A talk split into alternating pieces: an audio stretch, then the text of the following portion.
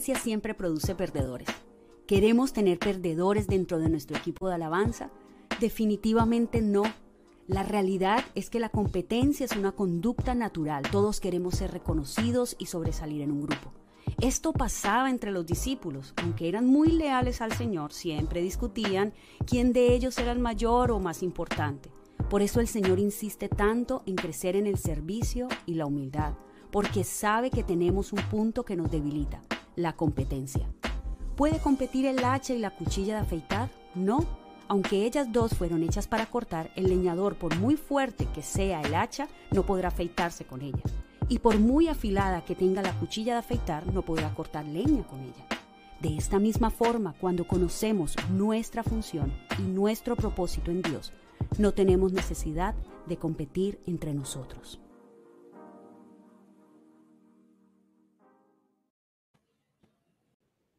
Así es, esa, esa palabra que dijiste me, me, gustó mucho. Competente versus competencia. competencia. Sí, señor, sí, señor. Hay una gran, hay una gran diferencia porque eh, sí está bien ser competente, ¿verdad? Pero cuando hablamos de competencia, cuando hay una competencia, siempre va a haber un perdedor. Decía, yo quiero tener perdedores en mi equipo de alabanza y mi respuesta fue definitivamente no.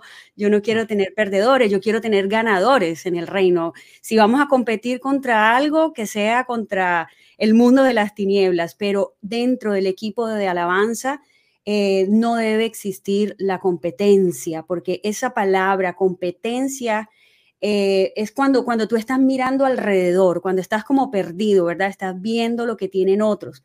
Pero cuando yo pienso en la palabra competente, me estoy viendo a mí, estoy pensando qué, qué, me falta a mí, en qué puedo ser mejor, ¿verdad? En qué puedo mejorar y eso me hace competente. En todos lados pasa, seguramente. Javi, ¿en México pasa esto o, no? Pasa, lo de la competencia es, eh, es, así, amigo. O sea, creo que donde hay talento hay competencia. Entonces, creo que esa frase quiero aportar. Siempre donde hay un, un ¿cómo se llama? Un, eh, no quiero decir demostración, se me fue la palabra, pero cuando alguien, donde hay un, donde, donde abunda el talento, va, va, va a abundar la, la, Sí, nos queremos mostrar, ¿no? Es como que... Claro, sí. sí, sí, sí, Así es. Solamente, yo sé que estamos así con el tiempo, pero el síndrome del alumno primer semestre, yo, yo no sé si pasa en su escuela, pero viste que cuando... ¿Cuál es? ¿Cuál es? ¿Eh? Bueno, ¿cuál es ese? Uno, uno, de los síndromes es que, brother, hay un piano en la escuela y todos van ahí, ta, ta, y todo el primer semestre está cantando, están, están ahí y todo el mundo está, ah, ahí están los de primero. O sea, como que ¡ah! todo el mundo está cantando. No, no les quiero criticar, pero digo que cuando llegas en primero, es como que, hey, todo el mundo quiere decir, yo sé esto, yo sé tocar el piano, yo sé tocar la guitarra, pero es como una fiebre de dos meses hasta que después se terminan de conocer. Pero en fin, como un pequeño síndrome que hay ahí. Yo te preguntaba, Javi, porque por ahí sé que te sos mucho de contar, sos un excelente contador de historias. Entonces decía, ¿habrá alguna historia que Javi nos puede contar de, o de México o de Paraguay, no sé? Eh, con esto de, de, la competencia, ¿te pasó alguna vez? Mira, vos sabés que eh, a mí me invitaron a predicar a una guerra. Mira, de entrada me invitan a predicar y yo eh, en esa época le decía sí a todo, ¿verdad? Perdón por la frase, pero mi papá siempre decía, creo que saqué esto mi papá.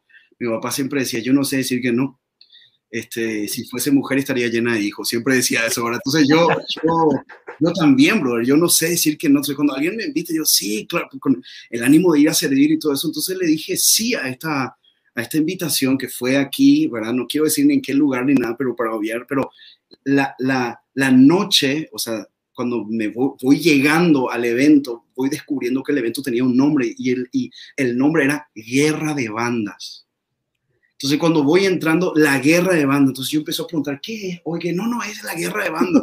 ¿Cómo? Y no, y sí, hicimos una convocatoria que vengan todas las bandas y es una guerra, brother. Era una guerra, hermano. Pero te hablo de guerra. O sea, se, se miraban así con la cara así. Yo, ah, así, por poco no se pintaban todo por ahí. y, y, yo contaba, ¿verdad? En esta historia que el prim, nadie quería empezar a tocar primero, porque vos sabés que en el mundo de, de, artístico, ¿verdad? El que inicia es la peor banda, ¿no? Y, y siempre los volúmenes medio y como que el que cierra... El sonido está flojo, se está ajustando todavía. nadie quería abrir, hermano, el evento. Entonces, mira, el, los primeros que comienzan, el primero que comienza tocando la batería era un, un, desempeño, una cosa. Yo decía, bueno, el último que toca la batería prácticamente con el ojo tocaba, porque era, era como que cada baterista que le seguía era mejor que otro. Entonces, sí, sí, sí, eso pasó acá y fue una cosa, hermano, una locura. Este, pero sí, guerra de bandas. ¿Quién ganó? ¿Quién ganó? Yo no me recuerdo, pero sí fue una batalla campal, te puedo, en serio, una batalla campal. Miren, yo creo que yo les cuento un poquito lo que nos respondían cuando hacíamos eh, eh, la respuesta a esta pregunta era eh, que a veces el que sabe más de teoría o el que sabe tocar mejor una escala es por ahí, o, sea, es como querer demostrar. Otra, otra respuesta que llegaba era que a veces la aprobación de, otro, de otra persona fomenta la competencia. También eh, la pregunta que hicimos fue, ¿qué, es lo que detona esto? O sea, ¿cuál es el origen? ¿Por qué competimos? Otros decían, eh, simplemente por la pasión que uno tiene. Puede ser inconsciente también a veces, ¿no? Tal vez esa competencia. Em, alguien puso algo muy fuerte acá, dice falta de comunión con Dios. Es fuerte, ¿no? Porque si uno, claro.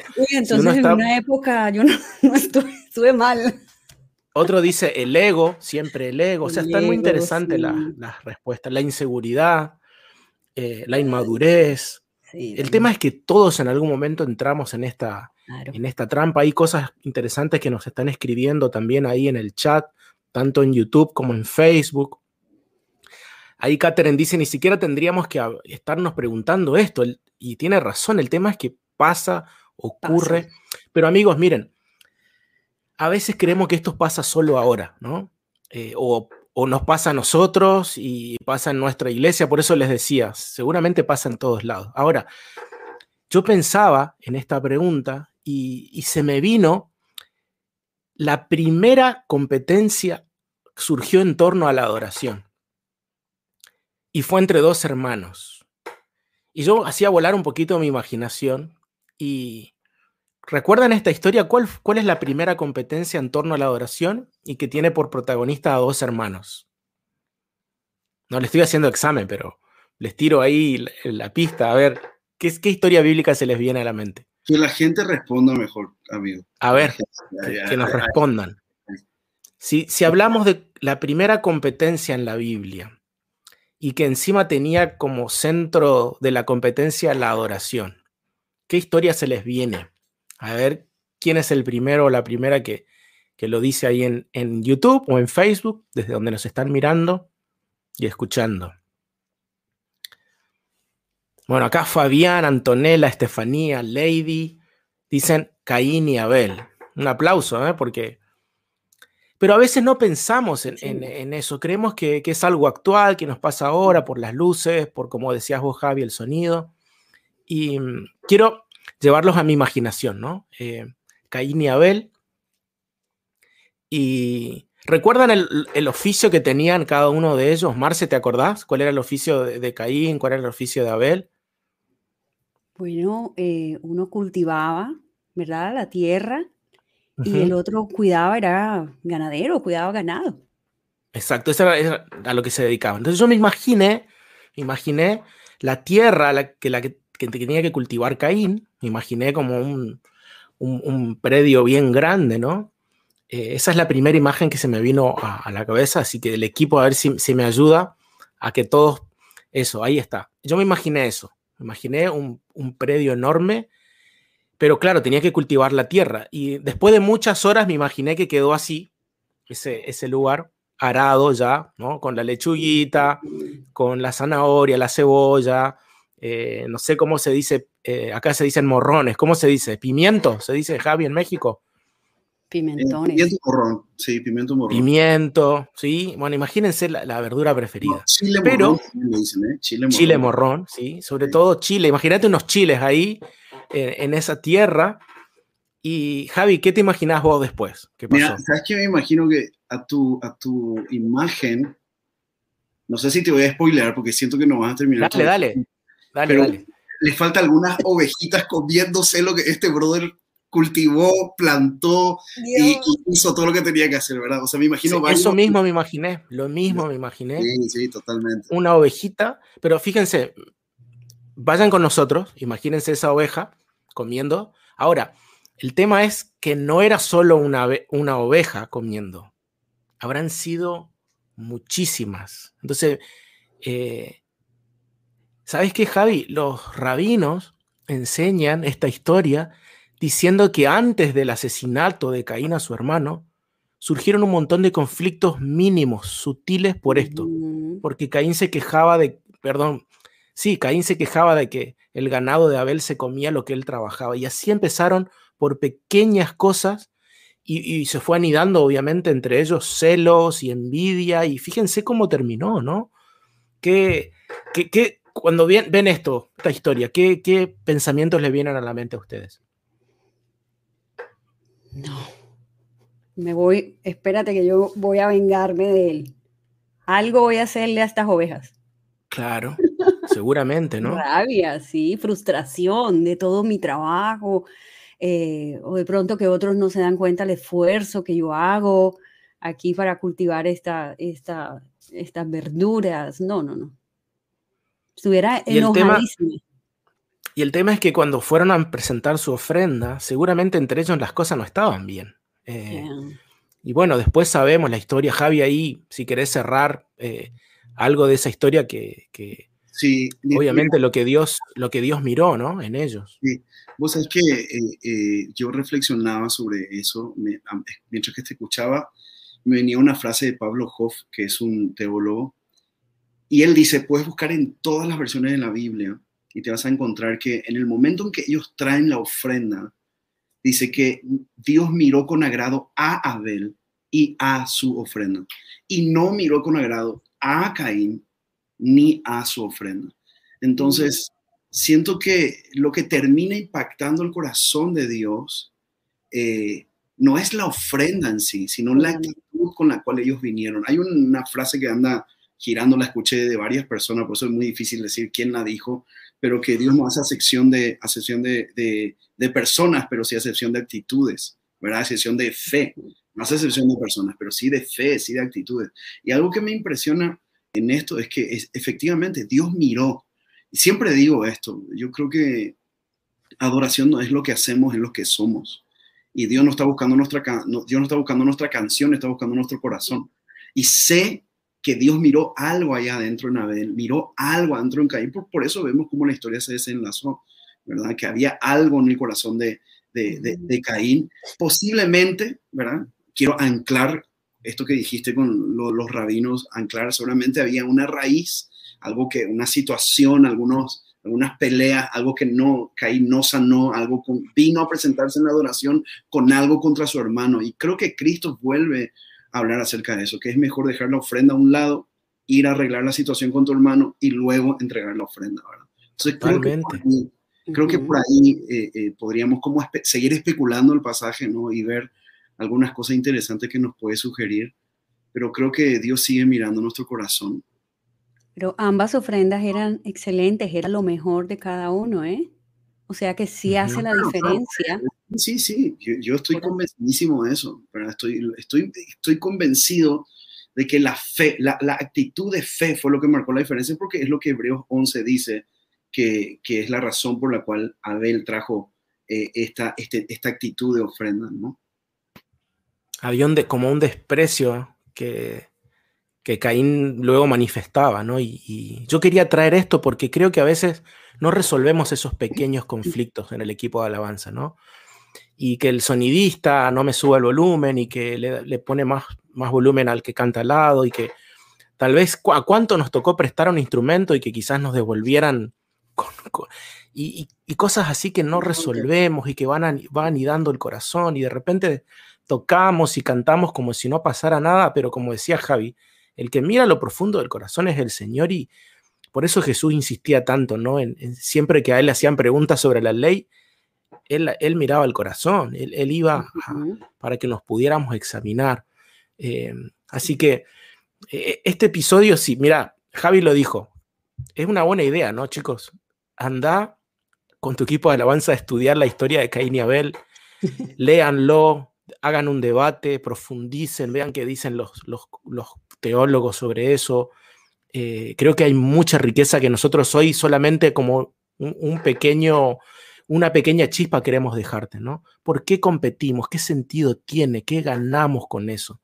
¿Qué, ¿Por qué no resolvemos los primeros conflictos? todas esas preguntas creo que, que, profundizan mucho más. Y yo quisiera, Marce, hiciste una respuesta genial. Eh, en Instagram, en el Instituto de Canciones, está esta respuesta de, Marce, pero luego de, haber visto esto, Marce, ¿qué, ¿qué, consejos prácticos darías a, los equipos de alabanza que nos están escuchando? ¿Qué consejo le damos para, para que esto no ocurra y para gestionar esta competencia en, que a veces surge naturalmente? Sí, es algo natural y por eso eh, al identificarlo, cada uno, mm, no debemos eh, pues eh, así como, como la respuesta que te dieron, no tiene comunión con Dios, porque en algún momento podemos estar compitiendo, aún con, las personas que más amamos, ni siquiera tiene que ver con alguien que nos hizo daño. Entonces, lo primero es eh, mirarse a sí mismo.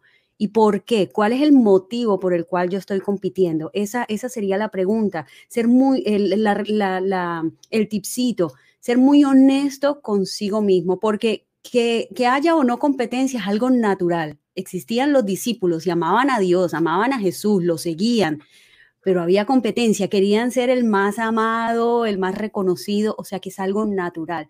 Vamos a ver por qué. Eso es lo que, lo, el tipcito que, que yo les quiero dejar es que nos miremos, hagamos em, una mirada hacia adentro y nos preguntemos por qué yo estoy compitiendo. Porque puede pasar, pasó Puede pasar hoy o puede pasar mañana. Y ahí vamos a encontrar la respuesta. Muy bueno, Marcia. Javi. Sí, vos sabes que eh, yo, tengo quizás algo que acotar ahí eh, con relación a la identidad.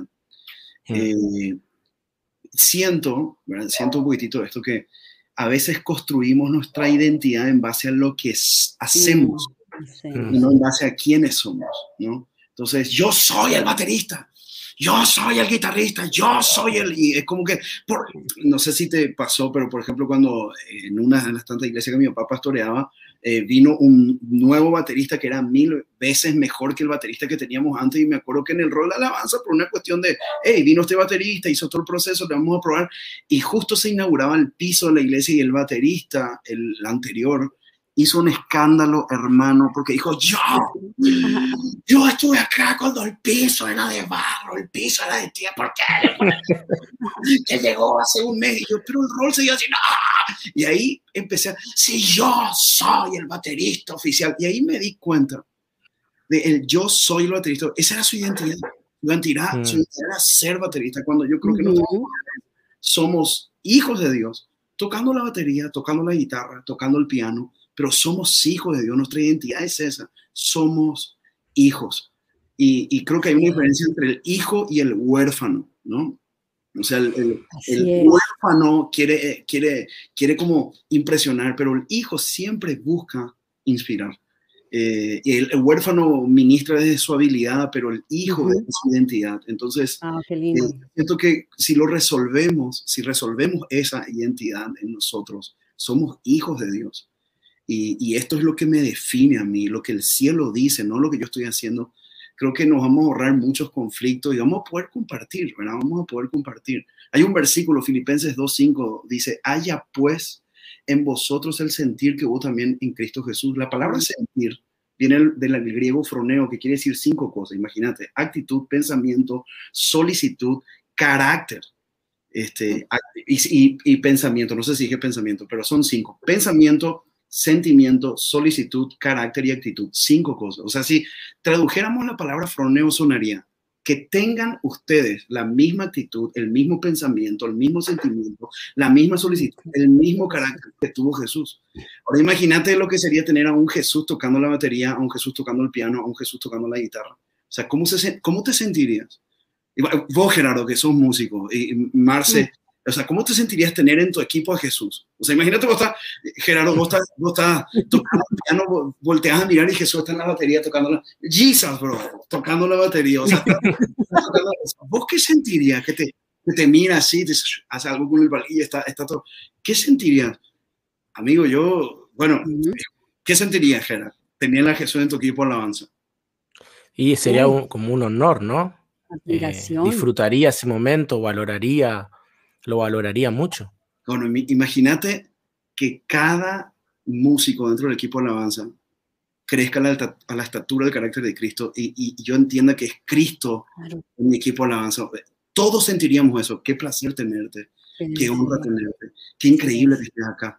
Yo creo que, yo creo que eso, es increíble. y eso en el clavo, ¿no? Con eso que dije. La identidad es clave eh, y, conocer el propósito. yo, lo, yo vuelvo y lo digo, cuando tú conoces tu propósito, por qué el Señor te puso en un equipo de alabanza, para qué, y si aún no lo has descubierto, esa es una tarea también, preguntarle al Señor qué es. Y muchas veces em, queremos hacer lo que otro hace porque lo admiramos, pero partamos desde el del principio que Jesús vino a servir cuando ya él, resucitó, Él no, no volvió para juzgarnos y para decirnos, miren, yo sí era el Hijo de Dios. No, Él, él no tenía que andar diciendo ni andar reclamando nada, ni juzgando a, todo el que se le pasaba por, por su camino, sino siempre tuvo una actitud de servicio. Yo pienso que cuando sabemos y conocemos y le damos ese valor a ese propósito, empezando por ahí, el propósito de servir, de servir en tu iglesia, de servir en tu grupo, de servir a tu familia, de servir a tus hijos.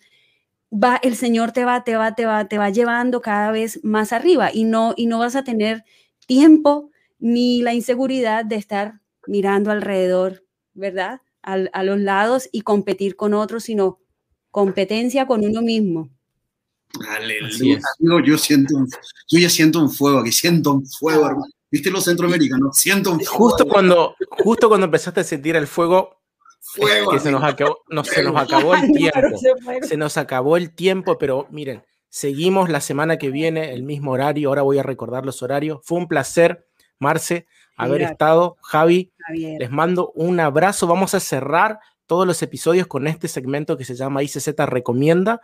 Así que un placer, gracias por todo lo que escribieron. Fuimos poniendo ahí muchas reflexiones lindas que también ustedes dijeron. Gracias por compartir con nosotros este tema tan interesante, tan importante. Así que yo los saludo, amigos, y nos vemos el martes que viene a las 7 de México, 7 de Colombia, a las 6 de El Salvador, a las 9 de Argentina, ¿sí? Nos vemos la semana que viene. Un abrazo, Marce. Un abrazo, Javi. Chao.